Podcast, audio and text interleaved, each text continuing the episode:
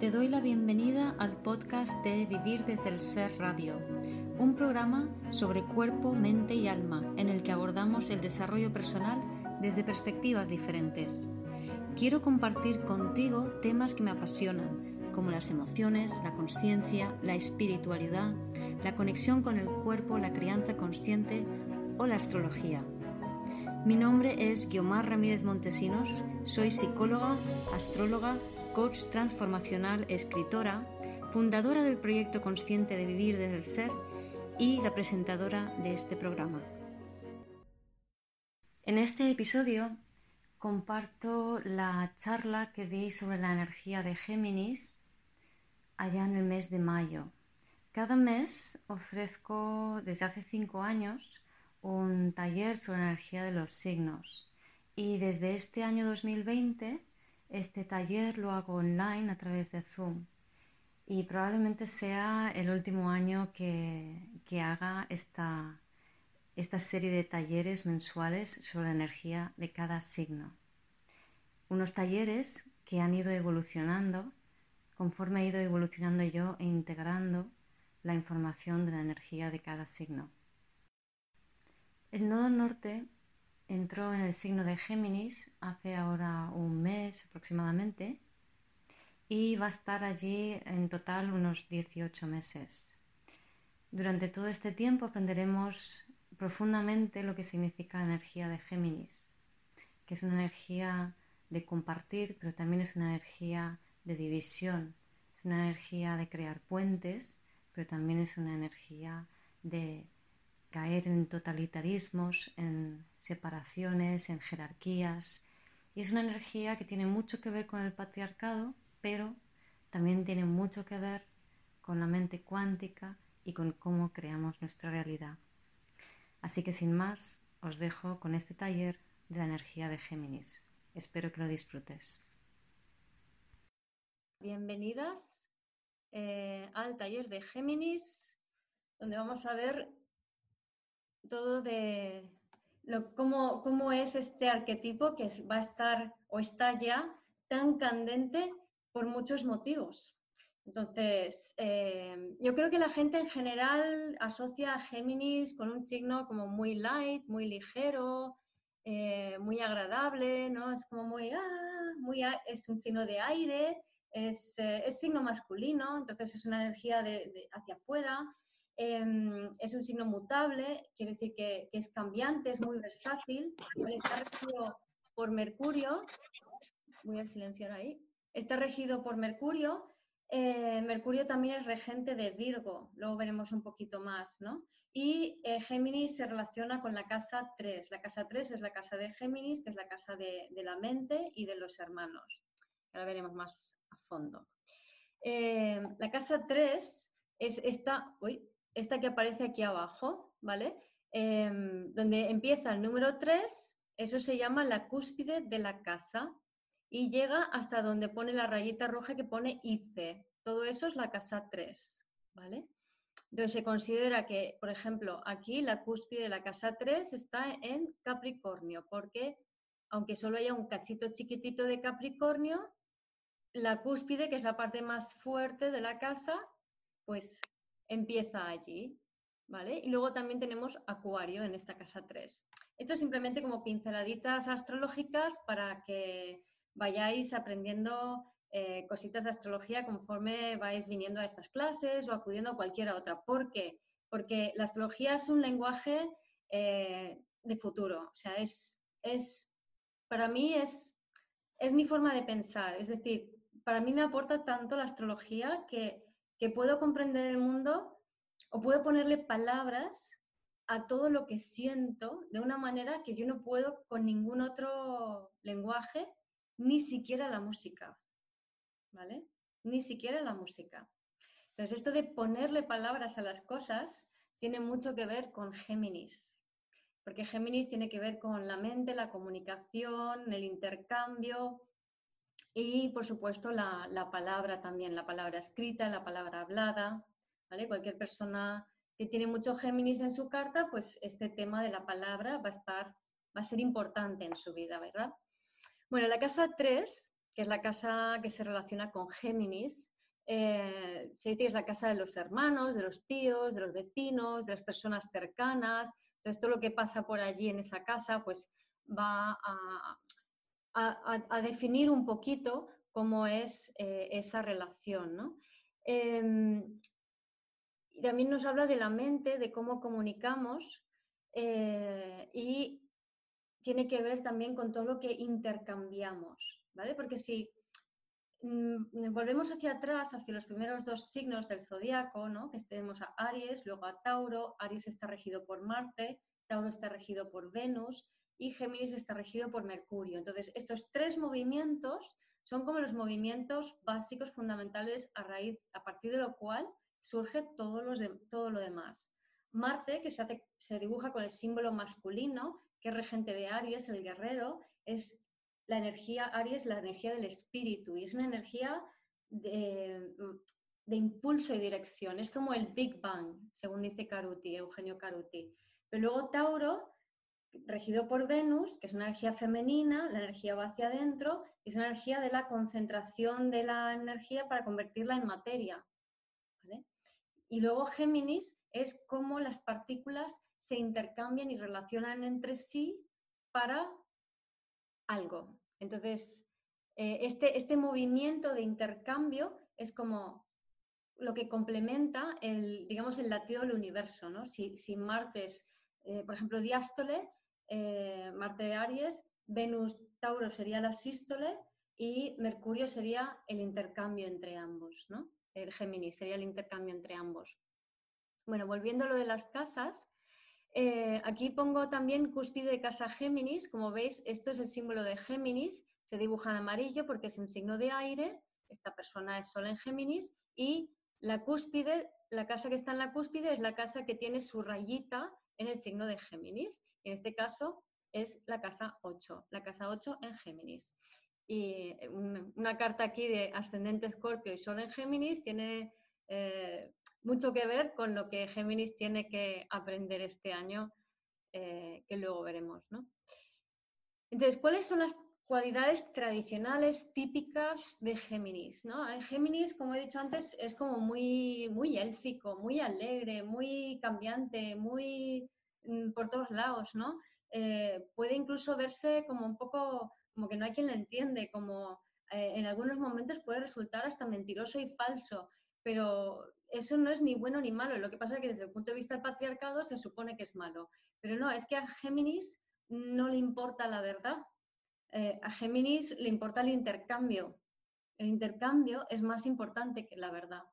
¿vale? Imaginaros unos comerciantes en un mercadillo o en un zoco que están ahí intercambiando. O sea, no importa tanto eh, lo que se vende y cómo se vende eh, y, el producto en sí, sino el intercambio que el comprador hace con el vendedor. Por ejemplo, en un zoco árabe, eh, el, vendedor ofrece un té al comprador, lo sienta, habla con él, le va, le va, va entendiendo por dónde va, se van regatean mutuamente, ¿no? Entonces le pone productos y circulan muchas mentiras, ¿no? Muchos halagos, muchas mentiras, muchos, ay, no puedo, tal. Y todo eso es muy geminiano. Géminis también rige el, comercio, ¿vale?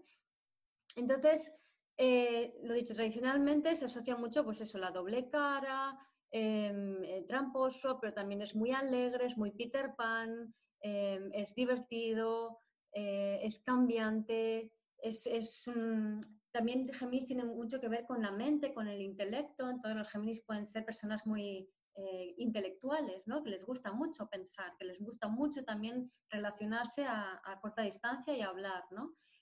Pueden ser también muy, muy divertidos, eh, comunicadores y Géminis como signo rige lo que son los pulmones y los brazos. ¿vale?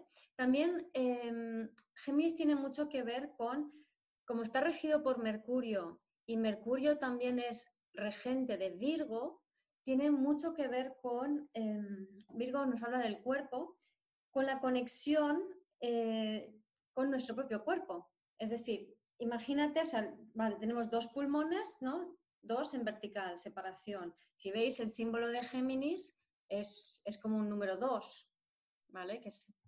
Entonces, tenemos dos brazos, también vertical, pero también podemos cortar el cuerpo por la mitad y tenemos a partir del diafragma para arriba, el diafragma para abajo. Entonces, Géminis, tal y como lo entendemos desde el patriarcado, es muy de diafragma para arriba, ¿vale? Muy disociado. Si tenemos toda la energía del diafragma para arriba, vamos a estar muy en la mente. Vamos a respirar mal, vamos a tener un bloqueo de toda la fascia del pericardio y va a haber mucha desconexión de todo lo que pasa a nivel emocional por debajo del diafragma.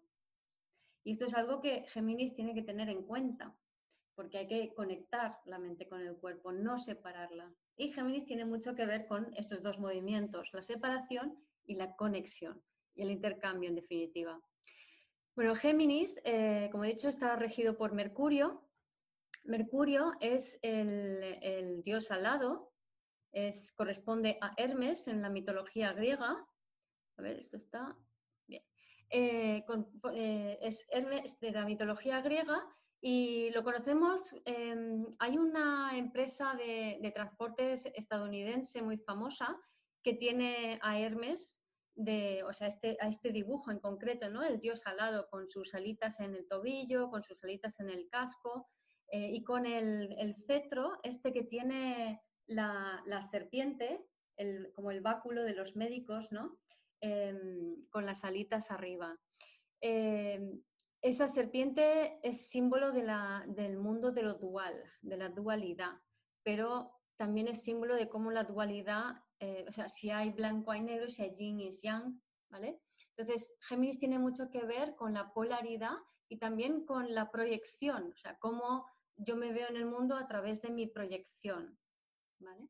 Bueno, a lo que iba Hermes, este, o Mercurio, es el dios alado, y representa también todo lo que es la comunicación, el intercambio, el ir de, aquí para allá y además hacerlo de una manera rauda y veloz. Es distancias cortas, rápidas, mm, es el mensajero, eh, va para aquí para allá. Y Géminis, o Mercurio, perdón, era el mensajero de los dioses. En la mitología griega, eh, bueno, Mercurio corresponde a Hermes, son casi iguales, no son idénticos, pero son casi iguales. Em, se dice que Hermes eh, cuando nació era muy espabilado porque mm, no más nacer se, levantó de su cunita y se buscó un caparazón de tortuga y se, creó una lira y luego se fue por ahí a hacer trastadas porque Géminis es eh, Mercurio y Géminis son... normalmente el, planeta que se asocia al signo se parece muchísimo pero hay diferencias. Pero en el caso de Mercurio y Géminis hay muy pocas diferencias. Es como las energías son muy, muy, muy iguales, ¿no? Y, es curioso porque además Mercurio y Géminis eh, son muy adaptables a todo, o sea, muy cambiantes, muy, se morfan con mucha facilidad, se adapta con mucha facilidad, em, se pierde con mucha facilidad. Pero bueno, em, mm, cuando nace Hermes se, crea esta lira, luego se va por ahí bambando y se encuentran las vacas de Apolo y, las roba. Entonces Apolo se, va a Zeus y dice, oye, pero este me ha robado las vacas, ¿no? O sea, son mías. Y Zeus le llama a Hermes y dice, oye, devuelve las vacas a Apolo. Y dice, yo no, yo no le he robado nada. Entonces, bueno, consigue liarla, lo niega rotundamente, luego lo medio admite, luego al final consigue quedarse con unas cuantas vacas que Apolo le cede graciosamente a cambio de la lira y encima cae en gracia con Zeus, le, pone un lugar especial porque no era un dios, pero le hace como una especie de semidios que es capaz de comunicar con, lo humano y con lo divino. Y Mercurio tiene mucho de esta comunicación con lo humano, con lo divino. Y, y esto de todo es posible, ¿vale? Porque ahora veremos que Mercurio o Géminis en el patriarcado es una cosa y Mercurio o Géminis desde el ser es otra completamente diferente. Y aquí está un poco el quid de la cuestión. Y Mercurio y Géminis está hablando de nuestra mente. Entonces, nuestra mente en el patriarcado es de una manera y desde el ser es otra. Entonces, cuanto antes nos demos cuenta cómo, cómo hacer funcionar la mente desde el ser, mejor. Bien, entonces em, Géminis o Mercurio también nos, es el arquetipo del bufón, el que entretiene al rey, el que le dice mentiras y tonterías y tal, y de vez en cuando alguna verdad también, ¿no? Entonces tiene este, esta dualidad muy marcada. Em, aquí pongo que mm, Mercurio es también la mente secuestrada. Em, ah, perdón, y como, como Virgo, o sea, porque Mercurio rige a Géminis y a Virgo. Entonces, como Géminis, es esa, esa, forma en que yo comunico, o sea, cómo piensa mi mente, cómo las neuronas se interconectan entre sí, cómo hablo, cómo comunico, cómo intercambio contigo. Y por la parte de Mercurio es cómo comunico, es como más vertical, cómo comunico con arriba, cómo comunico con mi cuerpo, cómo está todo esto en su lugar interconectado y comunicando entre sí. Y desde aquí voy a poder comunicar con mi función en el mundo de manera coordinada ¿no? y con un orden. Em, entonces, Mercurio y Géminis es la mente secuestrada. La mente secuestrada es cómo funciona nuestra mente en el patriarcado. Yo no sé si os habéis dado cuenta, pero em, yo como eh, he estado muchos años escribiendo una revista y pues todos los años tienen los mismos eventos, ¿no? Que si las fiestas de no sé qué, que si la presentación de no sé cuántos. Y entonces cuando llega el momento de turno y vas a escribir la crónica, pones un título y te das cuenta de que el título que has puesto y la forma que lo has redactado es casi idéntico al año anterior. Y dices, ostras, lo he vuelto. O sea, ¿cómo he hecho eso? Te vas... Y así me fui dando cuenta que en realidad no estamos pensando nuestros pensamientos, sino que estamos teniendo pensamientos por inercia, que son dos cosas muy diferentes.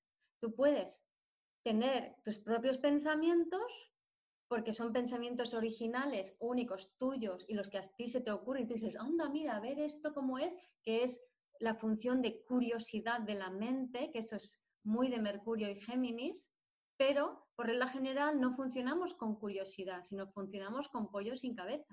Y pollo sin cabeza es repetir, repetir, repetir, repetir. Entonces, creemos que estamos teniendo nuestros propios pensamientos, pero la mayor parte del día no lo estamos teniendo. Estamos repitiendo pensamientos que ya teníamos, estamos repitiendo pensamientos condicionados por emociones que hemos heredado. Pero es que además estamos repitiendo pensamientos que escuchamos en la televisión, si ahora están de moda que si los terroristas, pues ala, pues todo el mundo repitiendo esto. Ahora está de moda COVID, pues todo el mundo repitiendo lo del coronavirus. Entonces, como que hay una serie de pensamientos en el colectivo y todo el mundo sigue esos pensamientos colectivos. Y si intentas no seguirlos, te sientes un poco raro. No sé si, os habéis dado cuenta, ¿no? O sea, intenta pensar diferente a, lo que piensa la masa y te vas a sentir como que no encaja. Ahora nos vamos dando poco a poco cuenta, nos vamos haciendo consciente a nivel colectivo de este secuestro mental colectivo que tenemos, porque por fin somos conscientes de que existe lo políticamente correcto. Y somos conscientes de ellos porque se está haciendo como muy obvio. Entonces vemos muchos, muchos ejemplos de, de pensamientos y de actitudes que son eh, las que son políticamente correctas, que no nos gustan, pero que están allí. Para mí esto es bueno porque es un principio de conciencia. O sea, antes existía esto, pero no eras consciente de ello. Antes estábamos secuestrados por una serie de pensamientos y no teníamos ni idea. Los creíamos ahí originales y nunca lo hemos sido. ¿vale?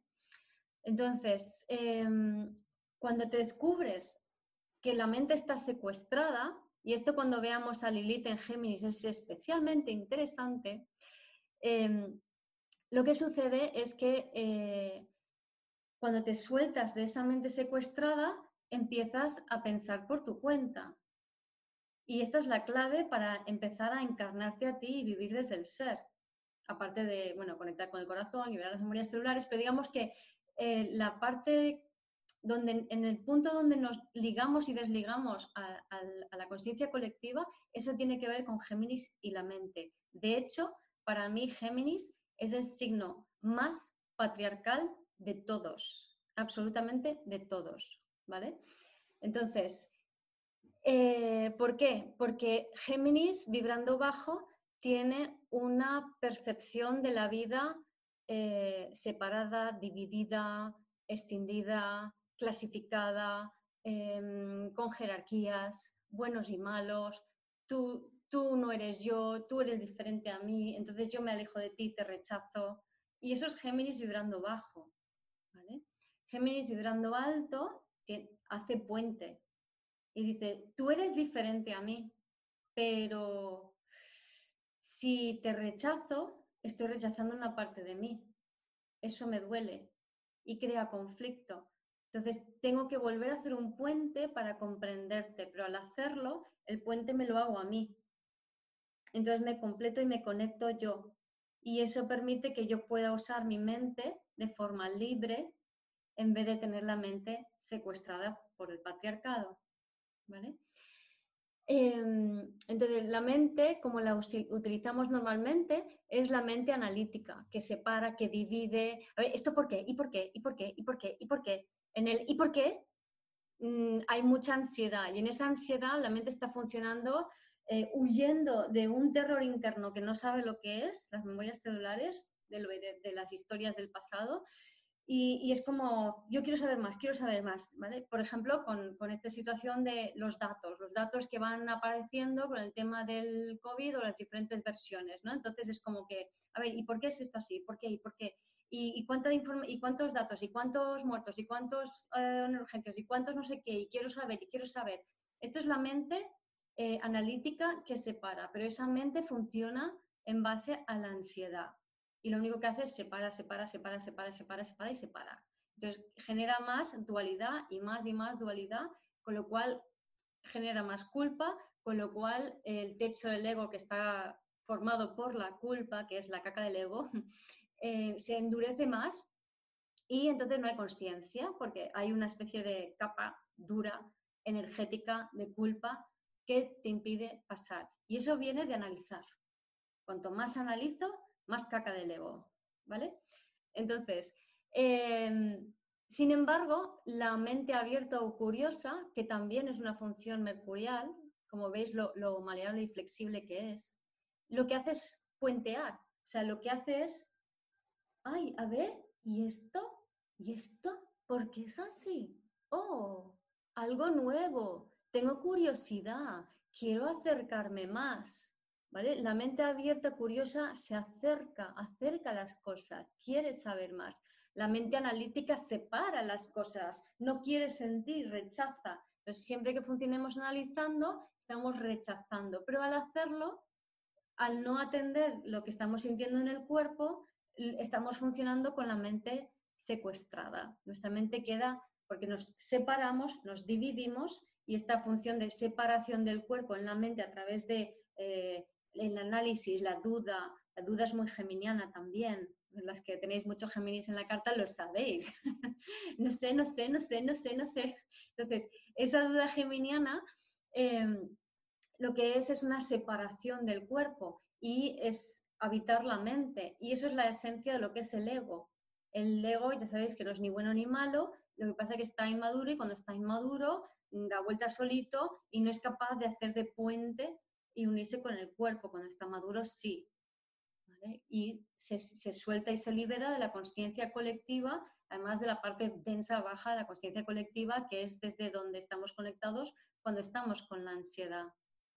Entonces, si, os fijáis, esto quiere decir que hasta hace no mucho es como que a los intelectuales se les valoraba muchísimo. Entonces, aparecía algún erudito que además solamente la palabra erudito ya es como, wow, ¿no? Que sabía mucho y empezaba ahí a rajar desde la mente todo lo que había aprendido, cero experiencia, todo paja mental, y encima palabras muy complicadas que nadie entendía, y todo el mundo, oh, oh, es un sabio, ¿cuánto sabe? ¿no?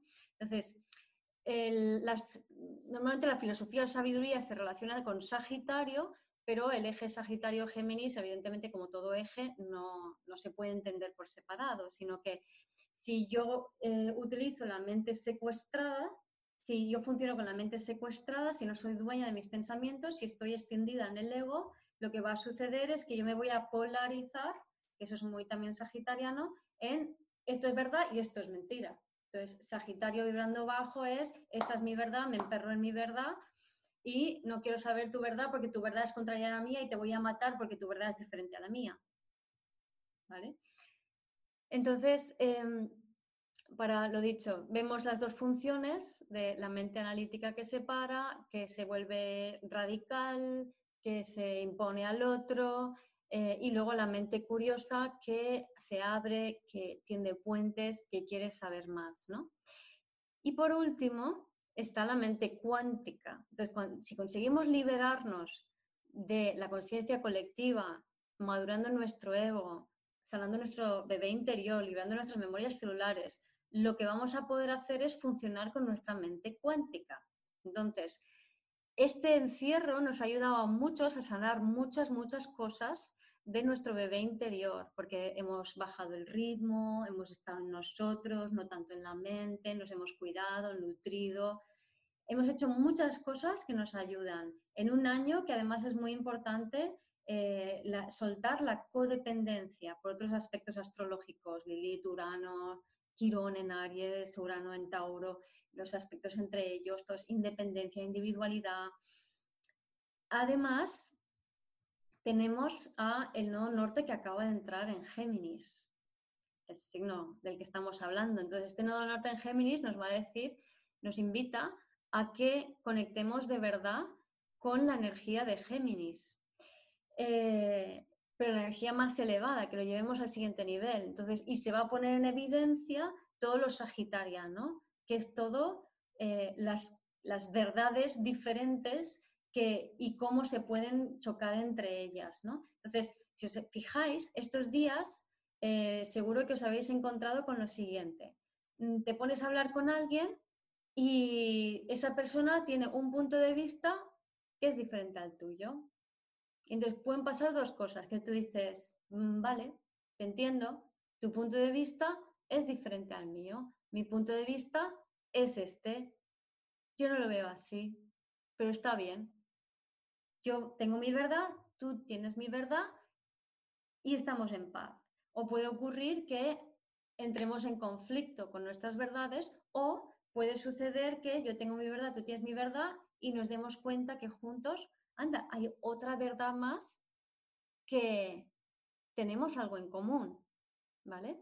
Este es uno de los tipos de cosas que nos vamos a encontrar con ese no norte en Géminis, aparte de eh, lo que es crear con la mente, también os vais a encontrar estos días que es muy fácil enfocarte eh, en, una dirección, en una situación, eh, en, un patrón antiguo, mente secuestrada, ya estoy otra vez pollo sin cabeza, ya estoy otra vez agobiándome, ya estoy otra vez frustrada, ya estoy otra vez enfadada, ya estoy otra vez con bronca, ya estoy otra vez que no me puedo comunicar, ¿vale? Y decir, vale, ¿Dónde quiero poner mi mente? ¿Quiero que siga secuestrada por el patriarcado o quiero enfocarla en algo diferente? Quiero enfocarla hacia el futuro. ¿Se ve? Entonces, eh, con, con, este nodo norte en Géminis nos vamos a dar cuenta que en cuanto cambio el foco que tengo, cuando me enfoco para otro lado, toda la situación que había se cae, desaparece y cambia radicalmente. hace un par de días, o, ayer creo, eh, colgué un vídeo que era sobre el ruido mental. Entonces, ¿cómo se refleja el ruido mental? Todo lo que está dentro está fuera. Eso también es un principio hermético, hermético de Hermes. Hermes Trimegistro era un sabio, no se sabe muy bien si existió de verdad o eran tres personas diferentes, pero bueno, eh, una hizo varios, eh, habló de varios principios y uno de ellas eh, era el, principio de lo que es adentro es afuera y lo que es afuera es adentro. Entonces, solo en conjunción, vale. Entonces,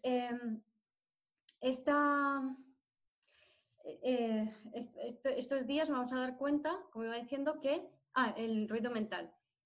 Em, entonces, si, fuera percibes eh, distracciones, em, ruidos, mm, sonidos, cosas que te molesten, o como hay un vídeo por ahí que es un dibujo de un, de un guerrero samurái que quiere meditar, pero le aparece una mosca y no le deja, ¿no? Esa mosca es ese arquetipo geminiano vibrando bajo. Eso es, en este caso sería el nodo norte diciendo, ¿dónde estás enfocando tu mente? ¿Cómo estás usando tu mente? Entonces, esos ruidos que hay fuera te están molestando. ¿Qué quiere decir eso? Que hay algo dentro de ti, una emoción, una sensación con la cual no has conectado, que te crea ansiedad y esa ansiedad eh, tú la estás proyectando en el mundo exterior y relacionándote con ese sonido y creas esa realidad. ¿Vale? Porque creamos esa realidad. Yo lo, lo he probado ya muchísimas veces. En cuanto liberas una memoria, en cuanto tomas conciencia, aquello que estaba afuera cambia y desaparece. Y en este caso, eh, había unas máquinas sopladoras que llevábamos ya dos, o tres días con los sonidos de las sopladoras y cortadoras y toda la mañana. Y de repente es como que, bueno, vale. Y yo estaba, había empezado a ponerme a escribir tranquilamente, eh, me sentía muy en el flujo y de repente, ¡pum!, sonido. Y digo, vale, interesante, un reflejo de mi ruido interior. Entonces, ese ruido interior lo creo yo. En cuanto tomo conciencia de ello y lo acepto, pero conecto con la emoción, me conecto de arriba abajo, el ruido interior eso. ¿Vale? Entonces, esto es algo que nos vamos a dar cuenta con ese nodo norte en Géminis. Entonces, es una época, también antes hablaba de la carta que os he enseñado antes, tiene ascendente Escorpio y tiene Géminis en la 8. Esto va muy en especial para los ascendentes de Escorpio, algo similar pero un poco diferente para todo lo geminiano, es que es un año para em, no, o sea, para ascendente Escorpio y Sol en Escorpio, perdón. Em, es un año para, para aprender a no separar, no rechazar, sino atender puentes.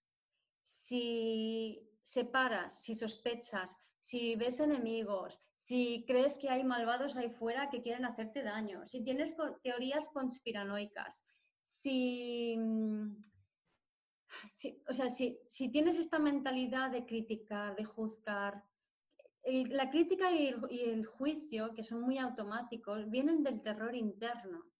Entonces, observa esto. Si tu cabeza se va mucho al juicio y a la crítica, a sospechar del otro, a ir a descubrir datos, a, paranoias, a análisis, si se te vas mucho allí, te invito a, a parar y a observar y sentir ese terror que te está habitando, ¿vale? Porque si no lo haces eh, y perpetúas el juicio, la crítica, la sospecha, el análisis, lo que va a suceder es que te vas a cerrar las puertas. Entonces, necesitamos tener las puertas abiertas y necesitamos funcionar con ese Mercurio y ese Géminis haciendo de puente, porque las oportunidades nos van a venir a través de, los, de las personas y las situaciones donde menos te lo sospechas. Entonces, es muy interesante que por ti, no por aquella persona rara que no entiendes, que por ti mantengas las puertas abiertas. Y es algo tan sencillo como decir, bueno, esta persona no la entiendo, esta persona tiene una actitud muy rara, no sé, no sé, pero no me voy a cerrar puertas y lo que voy a hacer es entender que es diferente a mí, que tiene su propia verdad, su propia forma de ver las cosas y que si yo la traigo a mi realidad es que algo me quiere mostrar, pero no vamos a caer en analizar qué es lo que me quiere mostrar, porque entonces estamos cediendo al terror interno sin atenderlo. ¿Se entiende? Este año, olvidaros de analizar cosas, por favor, nada de análisis. Porque análisis va a traer parálisis y te vas a quedar pegado en el pasado y con las nubes colectivas de estas asquerosillas que están ya muy caducas. Porque es un año muy de contrastes. O sea, como observaréis, hay personas que estamos pasándolo genial con el encierro y hay personas que lo están pasando fatal con el encierro. ¿Vale? Entonces, esto es así. Tú eliges en qué mundo quieres vivir, porque si te enfocas en el otro mundo, eh, ese es el mundo que te vas a crear para ti. Pero si te enfocas en el mundo nuevo, ese es el mundo que te vas a crear para ti. y esto es Géminis. Y esto es lo que vamos a descubrir este año. Además, ahora tenemos a mm, mm, Neptuno, Mercurio y Marte en, Marte Piscis y Neptuno con, con, aspecto a Mercurio. Y el Sol creo que está a punto de llegar a Mercurio, si no está ya. Entonces, esto también es genial para crear con el pensamiento. ¿Vale? Son momentos, o sea, tenemos esta capacidad para crear con el pensamiento, siempre lo hemos tenido, pero solamente lo hemos utilizado a nivel colectivo. Em, y no tenemos muy claro, por regla general, cómo utilizarlo. pero bueno, de aquí la forma correcta de utilizar la intención es, mm, tú no estás realmente creando con tus pensamientos, sino estás conectando con tu mayor o mejor visión futura posible y pones el foco allí y creas esa realidad, ¿vale? Eso es crear con la intención. Luego hay gente que es capaz de materializar con la intención, pero eso no es porque necesariamente esa es una verdad absoluta que todo el mundo puede materializar exactamente lo que quiere, por ejemplo, un coche tal, con la intención, sino que es algo que algunas personas, según la carta que tienen, em, necesitan aprender a experimentar para poder soltar la codependencia. Eh, saltos mentales geminianos estos. Bueno, entonces, em, Mercurio nos invita a preguntarnos qué realidad deseamos creer y crear. ¿vale? ¿En qué crees y qué creas con tus pensamientos? Observadlo. Y os aconsejo escribirlo. Eso también es muy mercurial. Si no escribimos, nos polarizamos en Sagitario, y, pero Sagitario vibrando bajo, que es me monto mi burbuja de que esto es así, yo soy bueno y tú eres malo. ¿vale? Entonces Géminis se va muy fácilmente allí. Em, bueno, antes de pasar a la siguiente diapositiva, una cosita más de Mercurio es, mm, había alguien, creo que era María, que tenía Mercurio en la 12. Em, Mercurio en la 12 o en Piscis es algo muy interesante porque Mercurio es tan poroso, o, como tener Luna en casa 3, Luna Mercurio o Luna en Géminis. Em, es, hay mucha porosidad.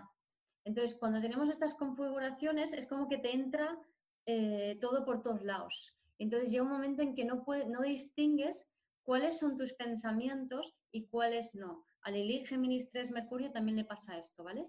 Entonces, es como que absorbes todo y te crees que eres lo que estás pensando, pero no eres lo que estás pensando, sino que tu mente, con estas configuraciones que he dicho, absorbe el pensamiento del otro y tú te mimetizas sin saberlo. Acordaos que Géminis Mercurio se mimetiza, se morfa, ¿vale? Y en concreto con Piscis, esa, esa mimetización no solo es a nivel mental, sino también a nivel corporal. Entonces, yo todos los Mercurio Piscis, Mercurio 12 que he conocido, también Mercurio y Neptuno, terminan siendo vegetarianos o veganos porque todo lo que influya la vibración del cuerpo va a influir aquello que atraen y que les atraviesa, ¿vale?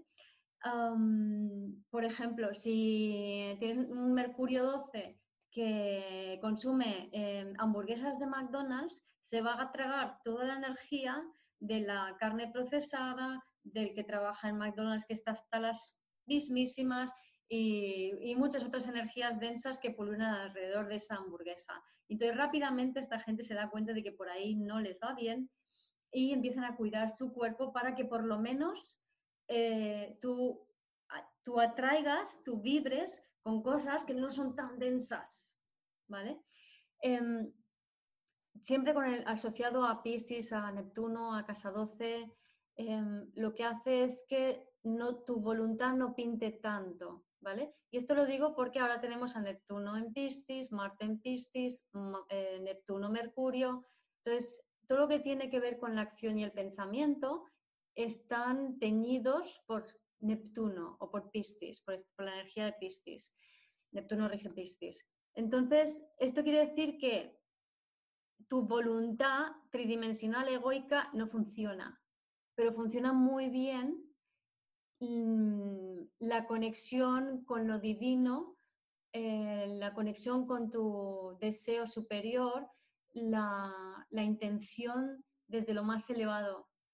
¿vale? Entonces, tener una visión ahora y decir, creo que sé lo que, lo que quiero y proyectarlo y decir, vale, eso es lo que quiero, eso es lo que intenciono, es un momento ideal ahora para conectar con esa visión y para intencionar ir hacia allá y para empezar a crear eso con tus pensamientos. Evidentemente, si te habitan terrores, lo que vas a crear es lo contrario. Ahí cada uno. Bien, ahora voy a hablar de la lógica de la astrología del ser. En, estos talleres que voy a dar astrología de los signos, cada, cada mes pues os explico un poco la lógica de la astrología del ser, que es que cada signo se compone de seis signos. Como vemos en este caso, Géminis incluye a Tauro, a Cáncer, a Capricornio, a Sagitario y a Escorpio. ¿Por qué?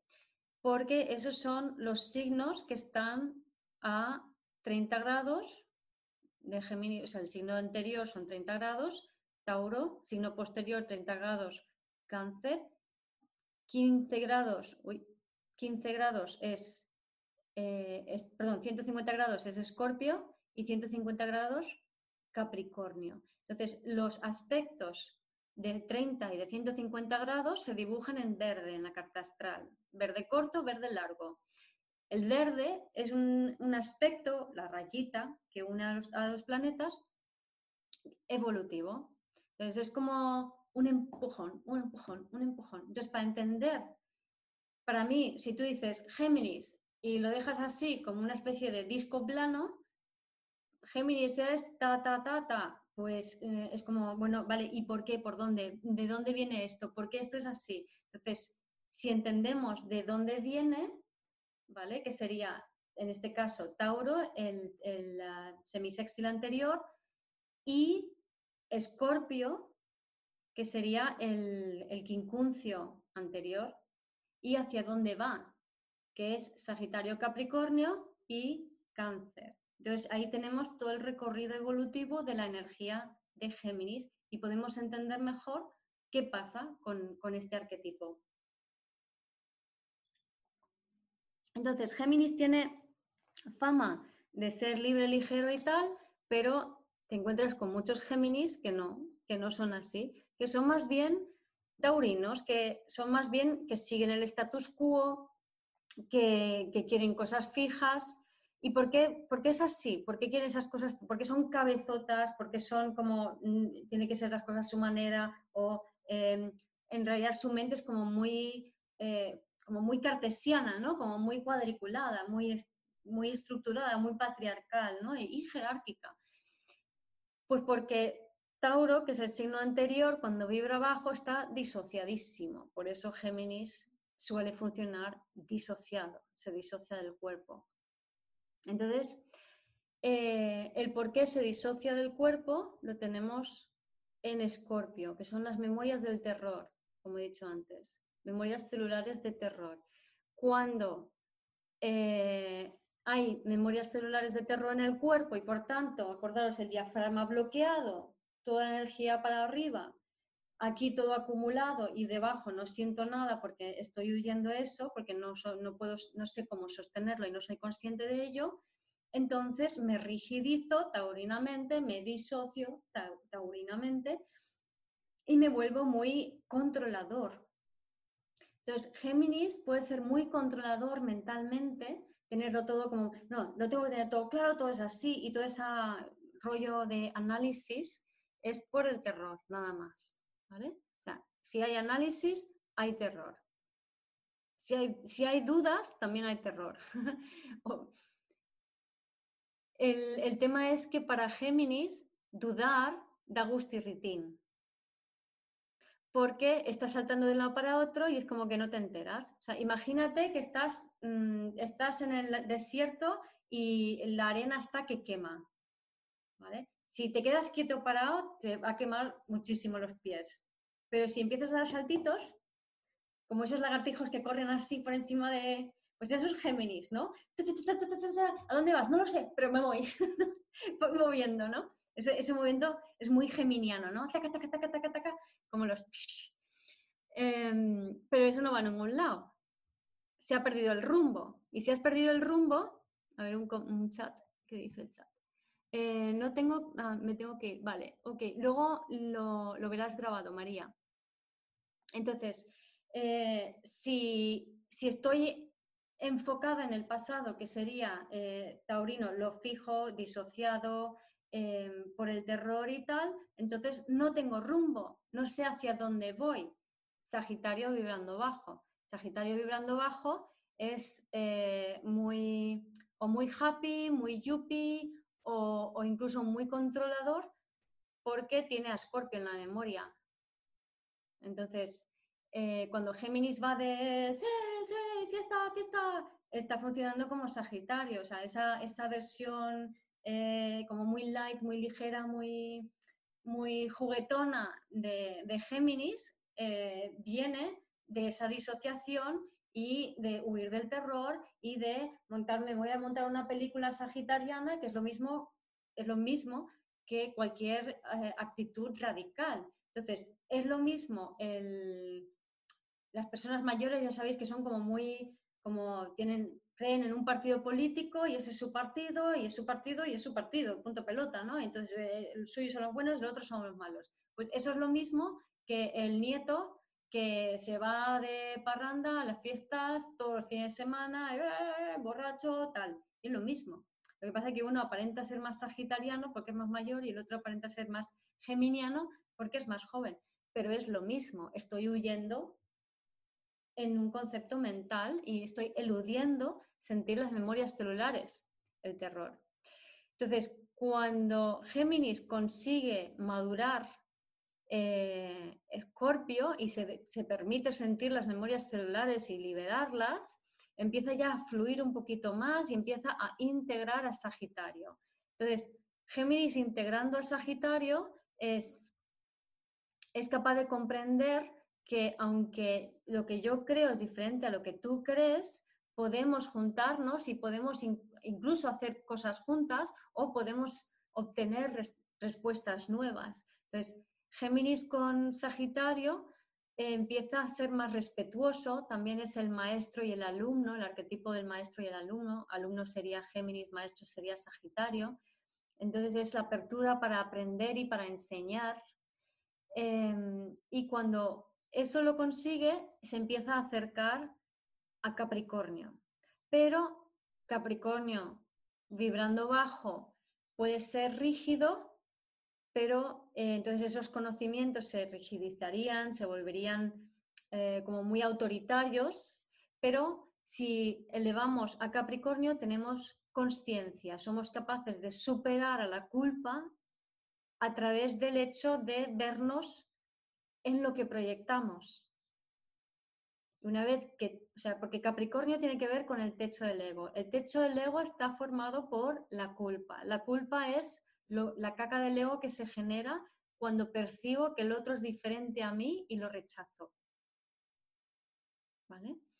Entonces, cuando empiezo a verme en el espejo del otro, en vez de cerrarme puertas, como os decía antes, cuando acepto que el otro me está mostrando algo, pero no intento analizar el qué, porque esa sería la trampa, sino que simplemente lo acepto, esta realidad que tengo delante, esta persona, esta situación, que me molesta me está mostrando algo de mí. Gracias universo, infórmame y que sea lo más fácil y suave posible, porque yo no voy a pararme a analizarlo, porque si lo hago, lo rechazo. Otra vez, ese movimiento de Géminis, de separación. A ver, el chat. Entonces, algo que tendría que trabajar Géminis para vivir desde el ser sería desarrollar la intuición, para pasar de la acumulación de datos de conocimientos a la sabiduría. Sí, o sea, Eva, eso es lo que em, tradicionalmente se, entiende que tiene que trabajar con la intuición. Em, yo lo vería como es esa conexión con, lo, con lo más elevado de ti y esa fe o esa confianza en que tú puedes sostenerte con tu propia visión y con tus propios pensamientos. Es lo mismo que dices tú, pero con, el lenguaje que, uso yo. ¿vale? Em, entonces, de esa manera permito, puedo ser flexible y no rígido, porque Géminis puede llegar a ser muy rígido mentalmente, como veremos luego con Lilith. Entonces, bueno, lo dicho, el Capricornio es el techo del ego cuando acepto las diferencias, cuando soy fiel a mi verdad, cuando me veo en el espejo del otro sin analizarlo, entonces la culpa se disuelve y soy capaz de atravesar el techo del ego y que eso sea, ese arquetipo capricorniano sea la base del ser.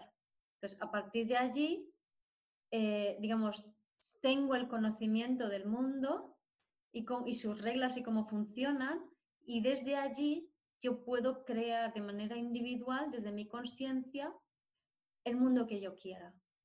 ¿Vale? Entonces, ese, ese Géminis madura en cáncer. Y cáncer es el abrazo universal, es el arquetipo de la madre. Entonces, cáncer nos habla de acepto a todo el mundo y creo, también creo un mundo. ¿Vale? Eso sería desde la lógica de la astrología del ser, cómo madura Géminis. En las diapositivas, que os pasaré las diapositivas y os pasaré también em, los apuntes y artículos y demás, lo pondré, bueno, os lo pasaré. Lo voy a poner en el vídeo que estoy grabando, lo voy a subir a YouTube y a Facebook. Lo podéis encontrar en cualquiera de los dos sitios. Y en la descripción eh, y bueno, y la gente que está en mis listas de WhatsApp también lo voy a enviar. Y en la descripción estará el audio, los apuntes, la diapositiva, toda esta información, ¿vale? Y los artículos de Lilith y de Géminis que también tengo. Entonces, bueno, allí en esta diapositiva es un poco como en una palabra o dos la definición de cada signo desde la perspectiva de la astrología desde el ser, ¿vale? Entonces, em, Ah, esta diapositiva no os voy a enseñar porque no la terminé, se me olvidó. Entonces no la voy a enseñar, pero es lo que he dicho antes. Entonces, eh, luego os voy a hablar de Sol y Luna en Géminis. Entonces, el Sol en Géminis es una persona que tiene, eh, bueno, eh, la forma que tiene de expresar su esencia, su ser, es geminianamente.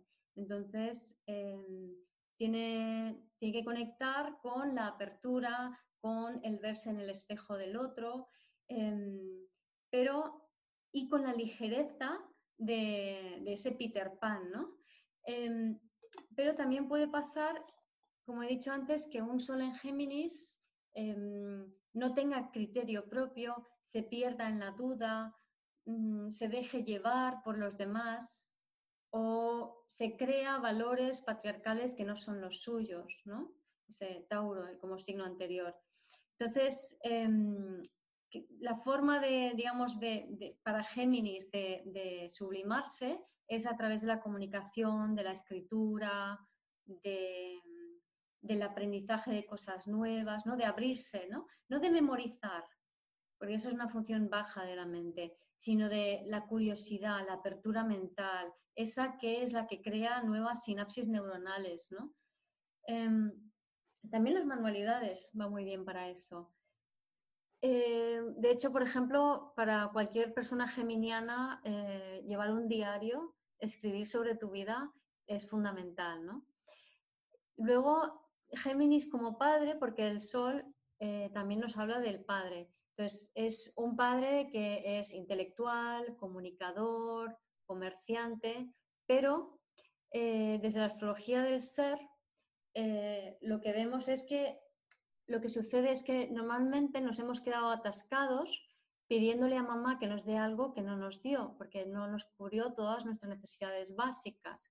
Entonces, debido a eso, vamos necesitados por la vida, con sentimiento de vacío y soledad, buscando que alguien nos dé lo que mamá no nos dio y encontrando las mismas olmos que, dan, que no dan peras, a pesar de que queremos que el olmo de peras no nos la da, encontramos lo mismo, o sea, nos encontramos con gente que nos da lo mismo que me dio mamá.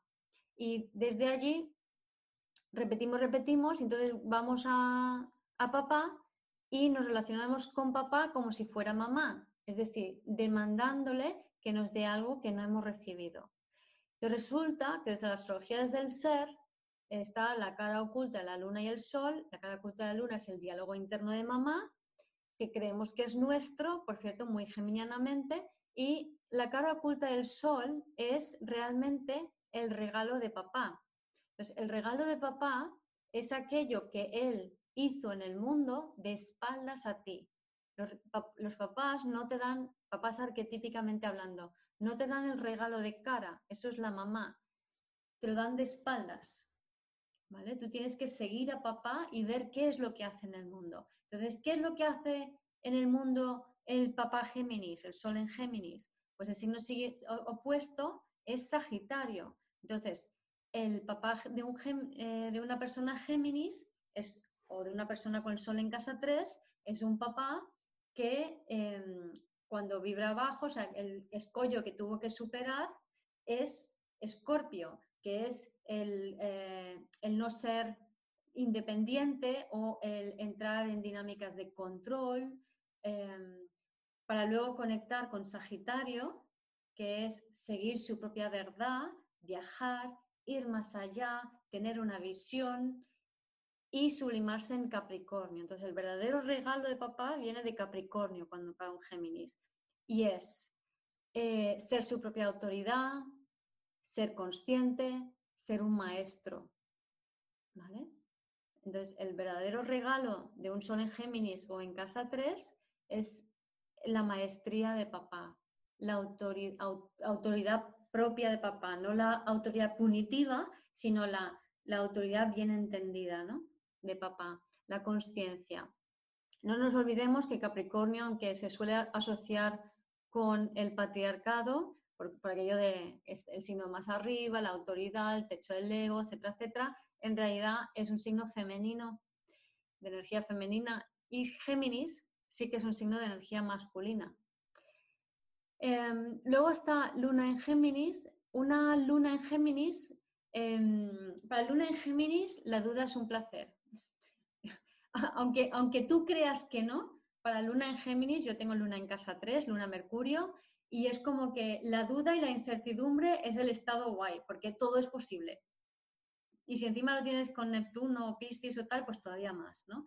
Em, porque a Piscis y a Géminis, que son signos mutables, les encanta el, tener las posibilidades allí y no definirse por ninguna, ¿no?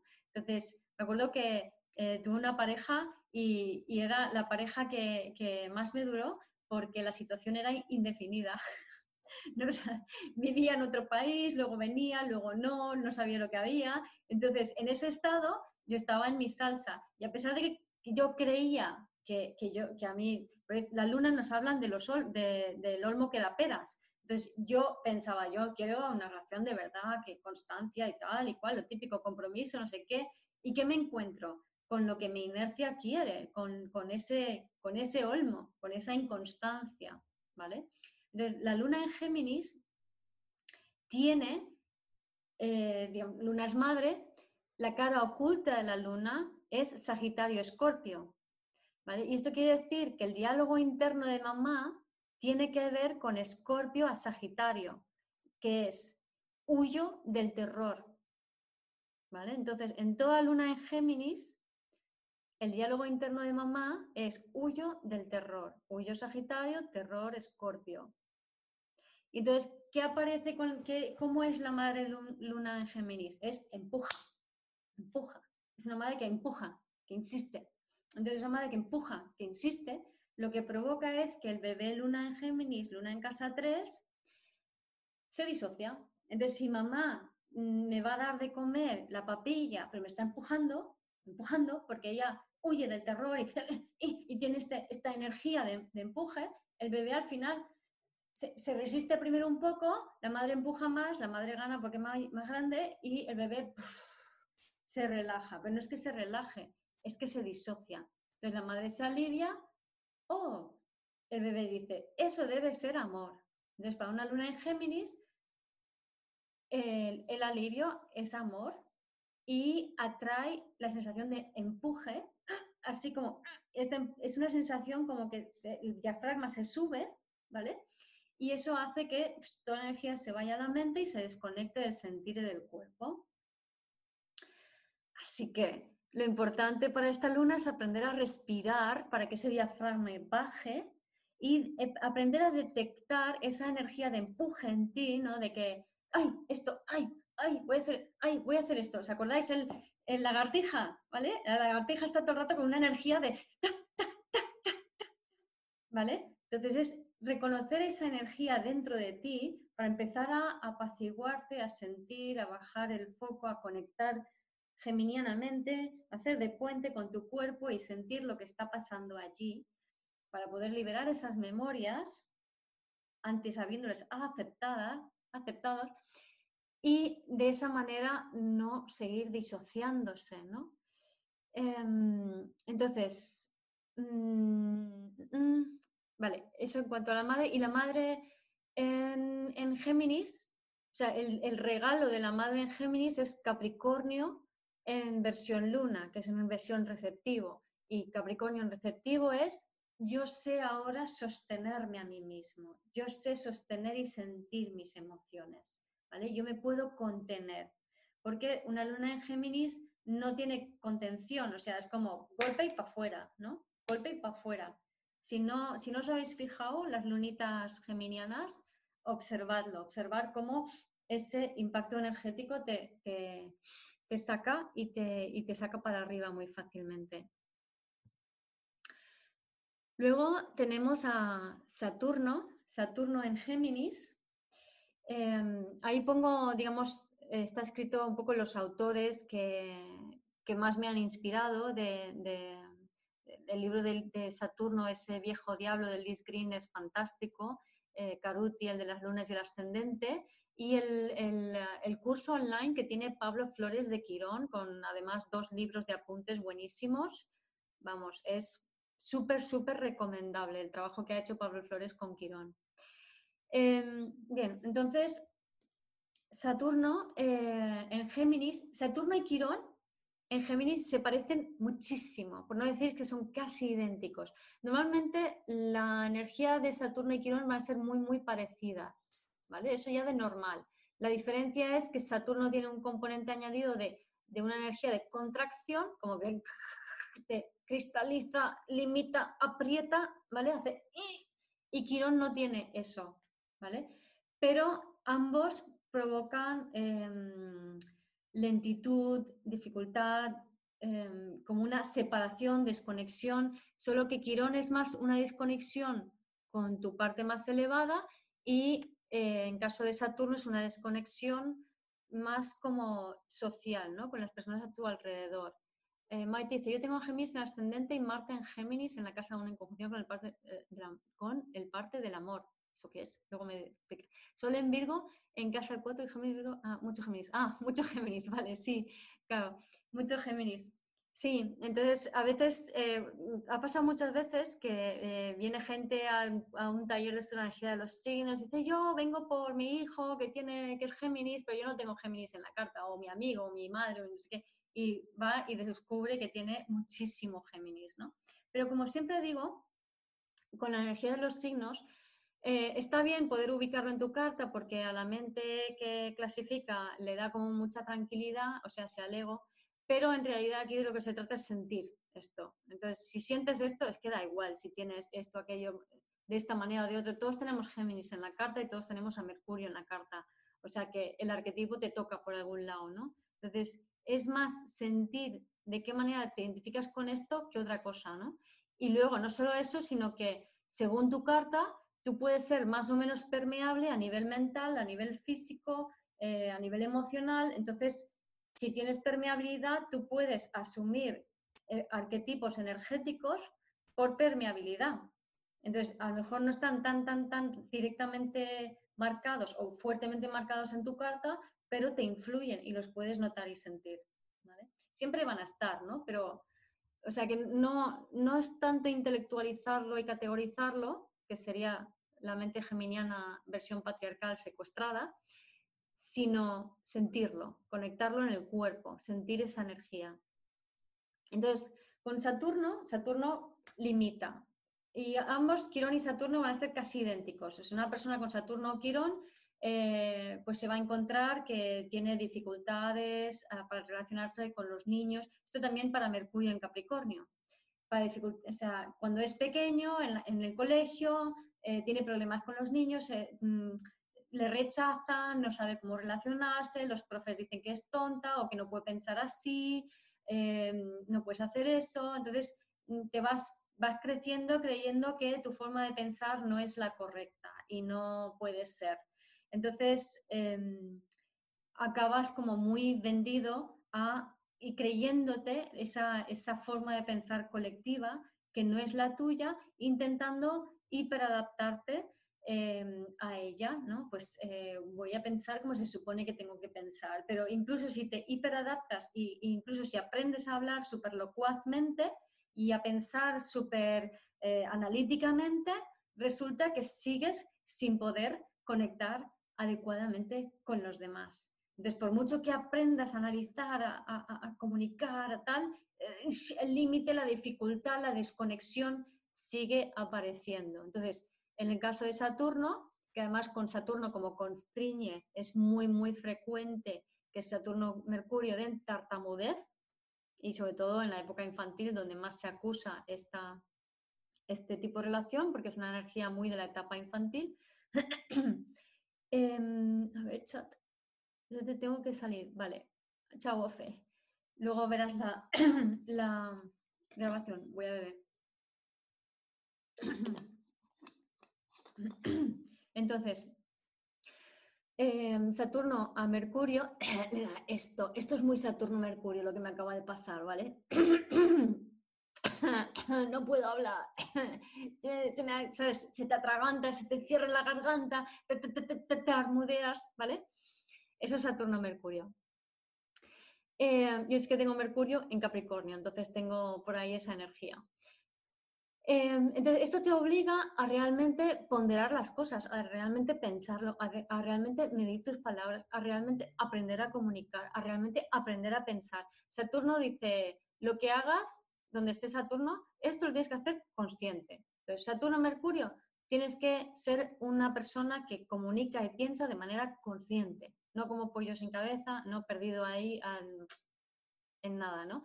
Y Quirón lo que dice es que tú te crees que eres tonto, te crees que tus pensamientos son absurdos, pero en realidad eres un genio. Saturno-Mercurio también es una mente muy bien amueblada. Em, para bien y para mal, porque si estoy muy bien amueblada, pero me identifico con la intelectualidad de ese Mercurio vibrando bajo, partiendo la información en trocitos, entonces me desconecto de todo, me desconecto de mi verdad y me desconecto del mundo. ¿vale? Entonces, Quirón que, tiene, que también puede creer que es muy tonto y que no, y que no le entienden y, se encuentra con malos entendidos, como le pasará peor todavía con Lilith.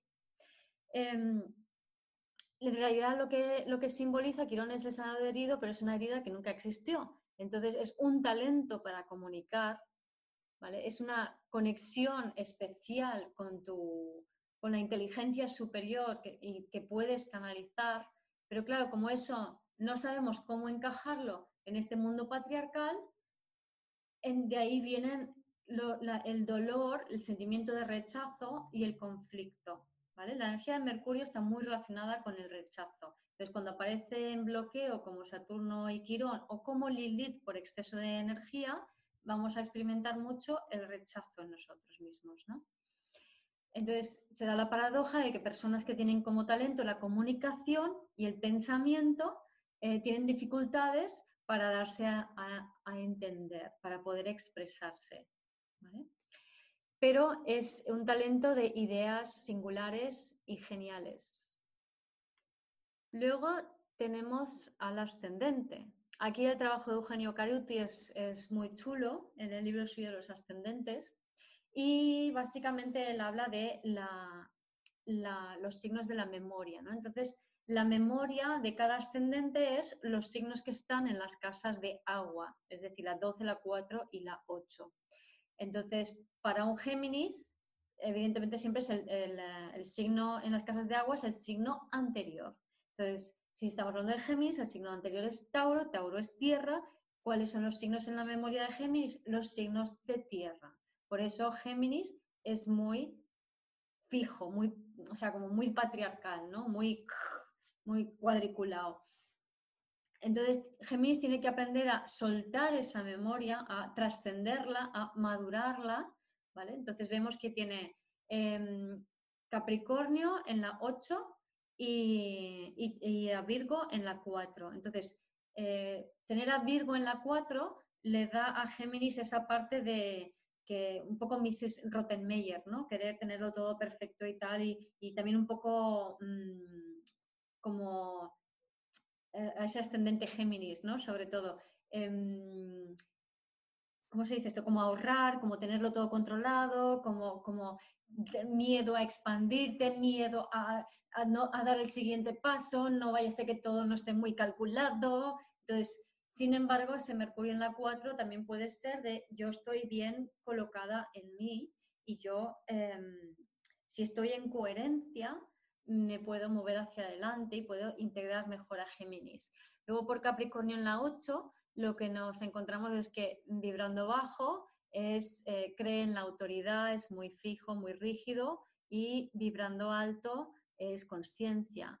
Fermín, no te preocupes, vale, no me ha dejado, no te preocupes que se está grabando y que luego lo podrás ver en YouTube y en Facebook. Entonces, que hay muchos internets que están funcionando mal. Internet es acuariano, pero también es geminiano, porque es cómo nos comunicamos, ¿no? Y vemos esos cortes en la comunicación, ¿no? Hay, chup, me desconecto, ay, me vuelvo a conectar, ay, me desconecto, ay, me vuelvo a conectar. Eso es Géminis, ¿no? Entonces es normal que durante el nodo norte en Géminis también vivamos, aparte que además está Urano en Tauro, o sea, Urano es el rayo en Tauro, lo físico, que no ayuda para que se den estos cortes en la comunicación, ¿no? Pero entonces observemos cómo, porque si observamos lo simple, podemos entender la vida mucho mejor, ¿no? Entonces, si yo en mi día a día estoy haciendo mm, presentaciones online con Zoom, estoy conectando con gente eh, y percibo el corte en la comunicación, Em, eso es parte de la vivencia a mayor escala que me está sucediendo a mí y al planeta. Entonces, ¿cómo me manejo yo en la conexión y en la desconexión? Observar esto, sentirlo, porque eso os va a ayudar a integrar y a elevar esta energía de, Géminis. Em, entonces, el ascendente eh, puede ser, como, con, ese Virgo en la 4, puede ser hipercrítico o, o como demasiado serio, demasiado formal, em, ser como muy maduro, cuando el destino de un ascendente Géminis es ser un poco, o sea, ser Peter Pan, ser light, ser ligero. O sea, un ascendente Géminis es alguien que, que es como... Hay, hay, muchos geminianos que son, yo conozco unas cuantas que son eh, mujeres pequeñitas, muy élficas. De hecho, un ascendente Géminis es muy típico tener la, oreja en punta. Son muy élficas y son como tienen una ligereza muy especial y son personas que tienen un punto muy chamánico, ¿vale? Porque las energías de, Géminis y Escorpio están separadas por un quincuncio, entonces están muy relacionadas eh, evolutivamente. Entonces, Géminis tienen la capacidad de mover la energía, Escorpio, a su voluntad y así crear la realidad. Pero se lo tiene que creer. Entonces los, los chamanes entienden esto, entienden que para poder manejar la energía, tu mente tiene que ser pura, no puede estar contaminado por juicios, por crítica, por, eh, por pensamientos analíticos. Tu mente tiene que funcionar abierta y pura. A ver un par de chats por allí. ¿Ves lo que queda más? Vale, eh, genial, ok. Entonces, em, también ese Capricornio en la 8 da una mente, mente rígida y ese Tauro en la 2, eso es, no, no, estos son los valores y así hay que hacer las cosas, ¿no? Entonces, eh, el ascendente también, es muy, muy importante para el ascendente Géminis, ver la relación, siempre hay alguna relación curiosa, algo pasa en la relación con los hermanos. Entonces, esa relación con, los hermanos cuando los hay, o tíos o vecinos cuando no, em, es lo que mm, va a reflejar la forma en que maneja su propia separación interna, ¿no? porque es un signo, todos los signos de aire, vamos a ver el juego del espejo, de, las proyecciones, este es uno, eh, en Géminis en concreto, es muy, muy, muy digamos, Géminis tiene, tiene que aprender a verse en la proyección del otro, es imprescindible, porque si no, se está rechazando a sí mismo y si se rechaza a sí mismo, su mente está secuestrada y si su mente está secuestrada, no puede manejar la energía y no puede crear su propia realidad, sino que está entregando esa mente a expensas de la conciencia colectiva que puede ser manipulada para crear realidades que en realidad no quiere. ¿vale? Entonces, em, luego casa. Eh, ah, perdón, antes de que se me olvide. Muy importante para Géminis. Géminis, os acordáis, es la diversidad. Entonces, cuando viene de Tauro, es como que quiere tenerlo todo controlado, todo fijo. Tauro, Escorpio, control, fijo. Tengo que tener dinero, tengo que tener seguridad, tengo que tener todo allí. Y en realidad Géminis eh, viene a hacer cosas muy variadas. Entonces, Mm, Géminis, tener muchos frentes abiertos y muchos trabajos para ascendente Géminis es súper positivo. Porque no olvidemos que Géminis tiene arquetípicamente a Piscis en el medio cielo. Y Piscis es indefinido, es mm, variable y maneja, es la sopa cuántica Piscis. Entonces, Géminis, cuando está evolucionado, es capaz de elegir de la sopa cuántica la realidad que quiere y crearla desde allí, ¿no? habiéndola Sagitario, el otro signo mutable, habiéndolo visto y traído. Y Virgo, gracias a esa conexión en presencia. ¿no? Esa es la, cruz mutable. Entonces, em, la casa cuya cúspide tiene a Géminis, hemos visto antes dónde están las casas, que es una cúspide, pues allí es donde tú en especial tienes que aprender a ver eh, las diferencias. Es decir, donde la casa donde tenemos a Géminis es como que queremos que todo sea igual, no, no distinguimos, no diferenciamos, hasta que llega un momento, este es el, en que de repente veo que, ¡ah! ostras, es diferente, existe, ¡ah! te odio, te rechazo, porque eres diferente, tú eres culpable, no quiero verte. Y luego el segundo, siguiente movimiento que es, o no, si hago, si te rechazo, me cierro las puertas a mí, me rechazo a mí, voy a aceptar esta diferencia, esto que acabo de ver diferente, y lo voy a integrar y voy a hacer las paces y voy a conectarme con ello y voy a aceptarlo. ¿Vale? Entonces hago de puente. Pues donde tengas a Géminis, tienes que hacer ese movimiento, tender puentes, tanto para adentro como para afuera. Es decir, tanto dentro de ti como en el mundo que te rodea. Y obviamente siempre es mucho más fácil hacerlo con el mundo que me rodea y de paso reflejarme en mi interior. Lo que es adentro es afuera, lo que es arriba es abajo.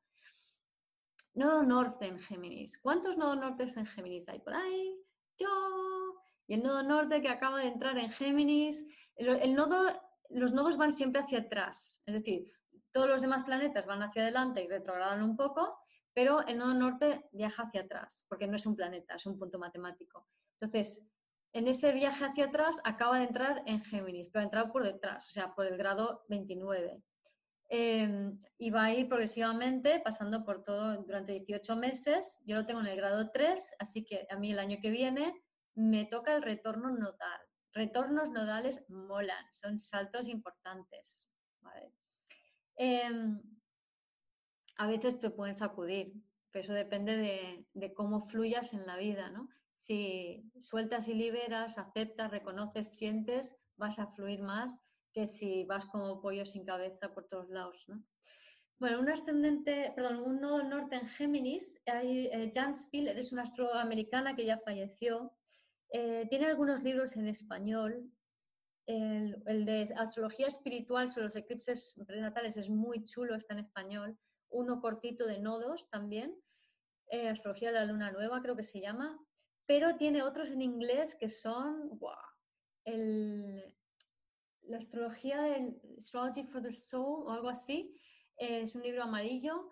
Ese tiene, si sabéis inglés, os lo recomiendo, o sea, comprarlo, está en ebook, está en físico, eh, tiene 40 páginas por cada nodo norte y es buenísimo, o sea, un nivelazo, una profundidad que solamente leyendo el nodo norte tienes ahí representada tu carta de lo bueno que es el trabajo de Jan Spiller, ¿vale? Entonces, ¿qué tiene que hacer un nodo norte en Géminis? Pues tenemos que aprender esto, bueno, nodo norte en Géminis viene nodo sur en Sagitario, o sea, vidas pasadas, aquí estoy yo en posesión de la verdad, soy un talibán, le digo a todo el mundo lo que tiene que hacer porque voy sobrado por la vida. Entonces llego aquí y creo que tengo que tener una respuesta para todo. no, porque, no, porque tal, esto sí, esto sí. Entonces, aunque no lo sepa, ya estoy dando mi, respuesta. Entonces, ¿qué, tiene que aprender uno norte en Géminis? A escuchar. Primero a escuchar. A aprender a ponerte en lugar del otro.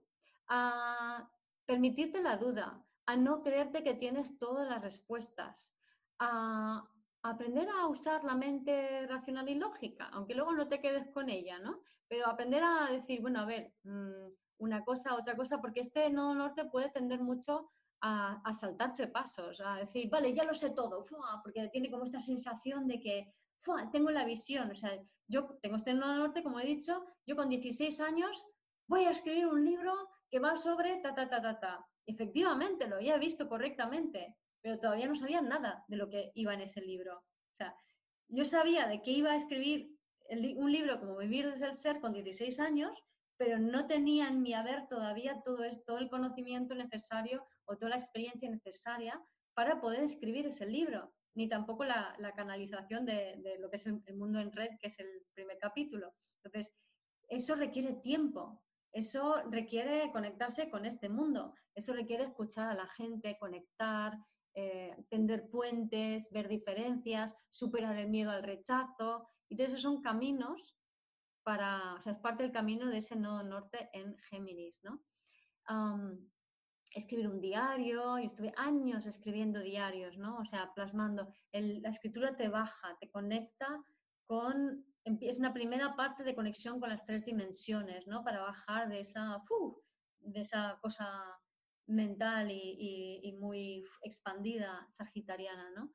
Em, también tener más tacto, ser más delicado con las personas, más lógica, menos, menos sagitario, ¿no? Es la energía del empuje. ¿Os acordáis de Luna en Géminis que tiene la mamá con energía sagitariana? A ver qué me dicen los chats. Tengo que salir otra. Vale, aquí bien. Entonces, em, entonces eh, luego queda Lilith, ya por último. Después de Lilith abrimos micrófonos y si queréis preguntar cositas.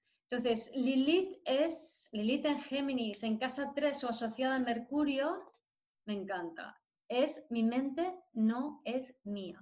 Lilith es el lenguaje del alma, es decir, todo lo multidimensional que quiere encarnar a través de ti. Todo aquello que el patriarcado ha negado que es toda la parte sutil, energética, emocional, multidimensional, desde el bajo astral hasta la red planetaria, todo eso, eso es Lilith. También es toda la energía acumulada de vidas pasadas disponible para ti siempre y cuando no te tomes personal ese, ese ámbito. ¿Vale? Entonces, ¿qué pasa con Lilith en el signo y la casa de la mente? Que no te puedes tomar personal tu mente ni cómo piensa, ni, o sea, cómo pirulas, ni cómo te relacionas geminianamente, ni tampoco tu comunicación. Eh, jodido, ¿eh? O sea, este y el siguiente y el Lilith en uno son un poco jodidos porque es que, o sea, Lilith en uno es que no me puedo tomar personal quién soy yo y Lilith en la 4 es que no me puedo tomar personal las emociones que son personales. Entonces, fijaros lo divertido que es tener estas Liliths. Las demás como que te puedes correr un tupido velo y puedes culpar a gente, pero aquí es como que no puedes salir en estos tres Liliths, ¿no? No, tienes escapatoria. Entonces, em, con la mente no es mía, lo que ocurre a estas personas, he puesto esta imagen de, un espartano, porque veis ese yelmo que le tapa la mente, ¿no? Y el, y el espartano está ahí luchando una guerra que posiblemente ni siquiera sea la suya.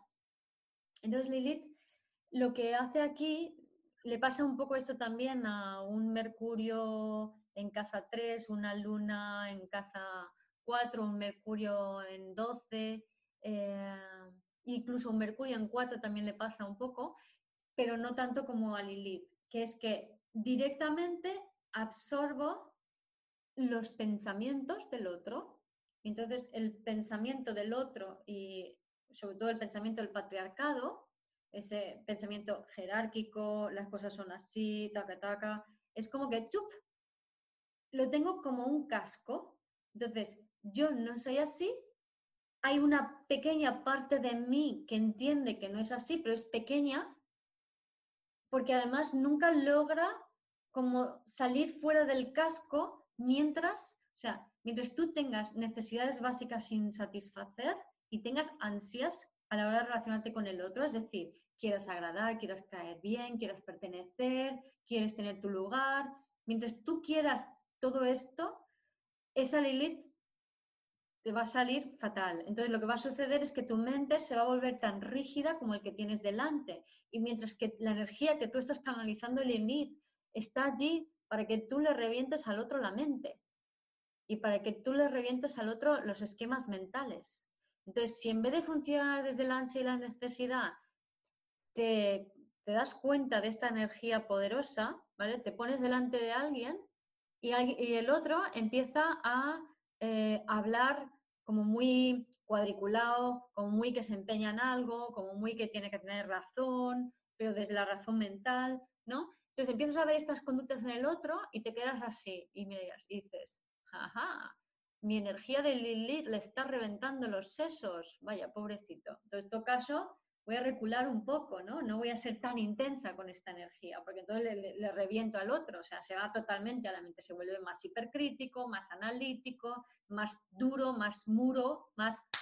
No, no llego a comunicarle, ¿no? Por eso Lilith en tres, en Géminis o con Mercurio, tiene dificultades para comunicar con la gente porque de, del ansia que tiene de poder comunicar, porque no consigue, no logra hacerlo bien, es peor, porque le está reventando, le está echando una energía que es muy intensa y que el otro no puede soportar. Y es una energía hecha para reventar la mente, pero si la echas a cañón, eh, se genera mucha más resistencia que libertad. Entonces, es importante que tengáis esto en cuenta cuando tenéis esta Lilith, ¿vale? Porque si no, tú misma lo que, va, lo que va a pasar es con ese casco que tienes, si el otro se pone rígido, tú te vas a mimetizar y ponerte rígido también. Entonces te puedes volver obsesivo y tu mente puede volverse como muy loca, ¿no? Y no, no, no puedes, eh, y pueden haber cortes en la comunicación, conflictos en las relaciones, el otro se va a sentir anulado, se va a sentir atacado, pero tú te sientes así, entonces como que como que, como que no hay forma de tender puentes. Y la clave es simplemente saber que tu energía mental revienta al otro. Entonces tú te quedas en tu sitio y cuando ves que el otro empieza a reventarse, se lo respetas. Entonces ya no insistes. al no insistir, la energía sale como más pura, le revienta la cabeza, le cambia los esquemas y tú te quedas como diciendo, ah, se siente, pero entonces puedes funcionar con tu mente libre y puedes empezar a dar tus saltitos geminianos libres de verdad y cuánticos y decir ahora esto, ahora otro. ¿no? Y si eres terapeuta, puedes hacer terapias a distancia y mover la energía a distancia. Y puedes ser chamán y puedes ser, yo qué sé, medio brujillo y tal, todo lo que tú quieras. Es muy guay tener esta Lili. Pero tienes que saber usarlo. Aquí pongo, a ver, una, unas cuantas personas que tienen eh, esta Lilith, a ver, yo tengo, ya, sí, Fermín, tú tienes esa Lilith, ¿no? Entonces, vemos que esta Lilith está allí para liberar la mente no solamente del otro a nivel individual, sino también a nivel colectivo. Todas Lilith, su energía está, o sea, es una energía que tú canalizas, que, que tú tienes, digamos que te viene de vidas pasadas, pero que al mismo tiempo canalizas y que es para el colectivo. Pasa un poquito como Quirón. Quirón es una herida que desde si me lo tomo personal, me va a doler mucho y no, no, voy a poder con ello, pero si abro mi mirada al colectivo, entonces, eh, por ejemplo, un quirón mercurio puede ayudar a las personas a comunicar, eh, puede sanar la comunicación del otro, puede sanar las mentes de los otros, ¿no? O puede abrir las mentes de los otros, pero ya es de, con una energía diferente. La elite es muy, es muy intensa, ¿vale?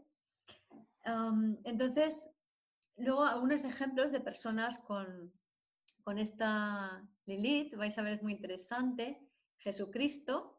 Estos, bueno, estos son datos, hay páginas web donde, en este caso lo he cogido de AstroTheme, donde recopilan información de personas que hacen estudios con datos que hay y luego examinando la historia del personaje y los hechos de la vida del personaje, deducen eh, lo que es la carta astral de esa persona, el momento en que ha nacido e incluso a veces la hora en que ha nacido, aunque no se tenga esa información. Entonces de ahí sale el dato de Jesucristo. Pero bueno, me cuadra porque digamos que es alguien que trajo un mensaje nuevo y vino a liberar en cierta manera a la mente de los hombres a su manera, ¿no? Luego, Freddie Mercury. Como, como veis, esa, esa voz tan potente, ¿no? O sea, toda esa energía a través de la voz que él tenía y, y, un poco como eh, esa canción de I Want to Be Free, que estaba vestido de mujer y con la aspiradora en casa, ¿no?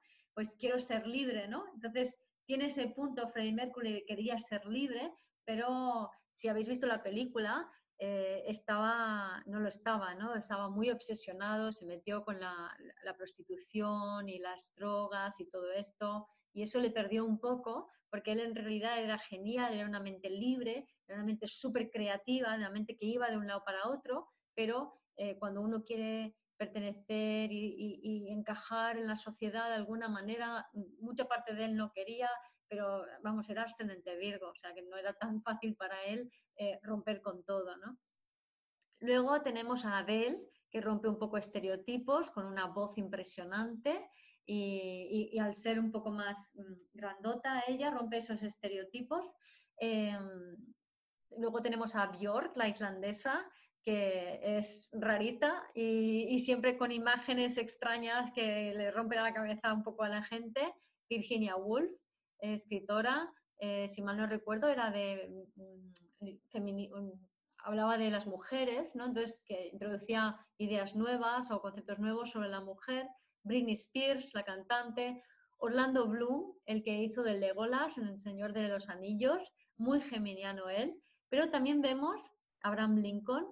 Eh, muchos de ellos, pues Orlando Bloom, Abraham Lincoln, Freddie Mercury, em, y probablemente incluso Britney Spears y Virginia Woolf, esa, tiene un, punto de rigidez, de esa rigidez de, la Tierra en la memoria, ¿no? De, Tauro en el signo anterior, ¿no? Y del Escorpio en, el quincuncio posterior, anterior. Entonces, esa, esa rigidez, ese control, ¿no? De Tauro Escorpio, lo vemos en muchos de ellos, de esa Lilith que no es, cuando yo no puedo sostener la Lilith en donde tengo a Lilith, me escurro el signo anterior al posterior o al de enfrente. Entonces, eh, voy diciendo que los demás quieren imponer su verdad, que no me respetan, que me dicen lo que tengo que hacer, o eh, soy muy inseguro, Tauro, o eh, me encierro y, y, me vuelvo como muy autista, cáncer, ¿no? Vibrando bajo. Y Mozart. Mozart con su genialidad, sus ideas nuevas y, todas las cosas que iba haciendo, que eran como muy rompedoras en aquella época. ¿Vale? Y esto es un poco el viaje de Géminis. Voy a compartir pantalla y si alguien quiere hacer alguna pregunta, eh, tiene alguna duda, pues este es el momento. A ver qué dice el chat. Quien quiera, pues se quita, si tiene el micrófono apagado, te lo enciendes ¿También es Lilith en casa 3? Pregunta Yusia. Sí, sí, también es Lilith en casa 3, sí. Lilith casa 3, Lilith Géminis, Mercurio, ¿no? Todo es el mismo arquetipo. ¿Alguna preguntita? ¿Alguna duda? ¿Nadie tiene ninguna preguntita?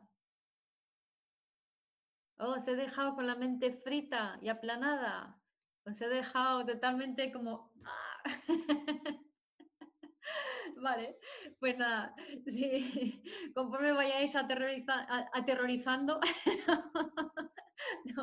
aterrizando el aterrorizamiento em, y volváis al cuerpo, entonces eh, os invito a realmente observar vuestra mente y empezar a usarla con, con, el verdadero potencial de Géminis, que es la mente cuántica, la mente libre, la mente que saltimbanqui, la mente que crea su realidad, que va de un lado para otro y se conecta con la gente y crea puentes y no separación, ni rechazo, ni odio, ni excisiones, ni, ni, fanatismos, ni, ni, historias, ni conspiranoias, ni nada por sino la mente libre, la mente que crea, la mente que es tuya y de nadie más. Tus propios pensamientos, tus propias ideas, tu propia genialidad y cómo tú comunicas eso al mundo, que venimos a eso. Venimos a conectar con todo lo que viene de nuestras vidas pasadas, liberando nuestras memorias celulares, a vivir experiencias que nos ayuden a dar soporte y sostén, madurando al ego de, esas, de ese conocimiento ancestral que luego se une con la información que tú canalizas a través de tu corazón. Para eso vuelve a ti, conecta con tu cuerpo, activa tu corazón, que es el guía de tu vida, y desde allí creas y das al mundo lo que vienes a dar. Esa es tu misión de vida, ser tú.